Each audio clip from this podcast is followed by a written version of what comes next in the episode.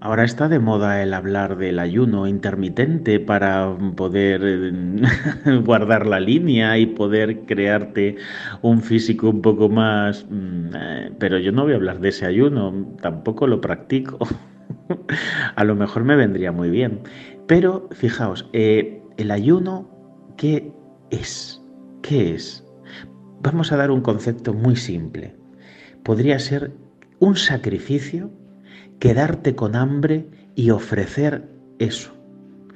Si quieres, el ayuno no es no desayunar, sino mm, privarte de quedarte con hambre, hacer solo una comida fuerte al día, eh, comer a lo mejor eh, la mitad de lo habitual. Mm, hay tantas formas de hablar del ayuno, pero sería esto, ¿no?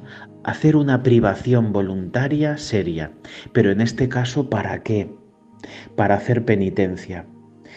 Y el ayuno tiene que ser un movimiento interno y externo. Interno del corazón. Externo no lo tiene que ver nadie.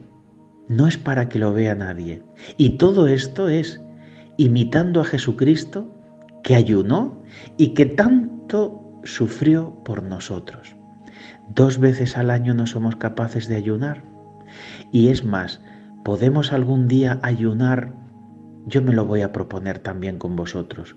Podemos ayunar no solo de comida, lo veremos luego con la abstinencia, pero el ayuno también es de otras cosas, de palabras, de, de gestos, de costumbres, ayunar de privarme de algo que me gusta, de algo que necesito que necesito, porque lo que necesitas es el alimento, por ejemplo, privarte voluntariamente para unirte a los movimientos del corazón de Cristo y poder así agradar a Dios y también poner en funcionamiento tu cuerpo, tu mente, tu alma, para poder estar así. Igual que cuando estás en pecado te cuesta hacer oración, cuando estás en ayuno y cuando te privas de las cosas, voluntariamente, también estás en actitud de solidarizarte con los demás, de tener hambre de Dios y de saber y de experimentar lo que es el dolor y el sufrimiento con ese pequeño sacrificio.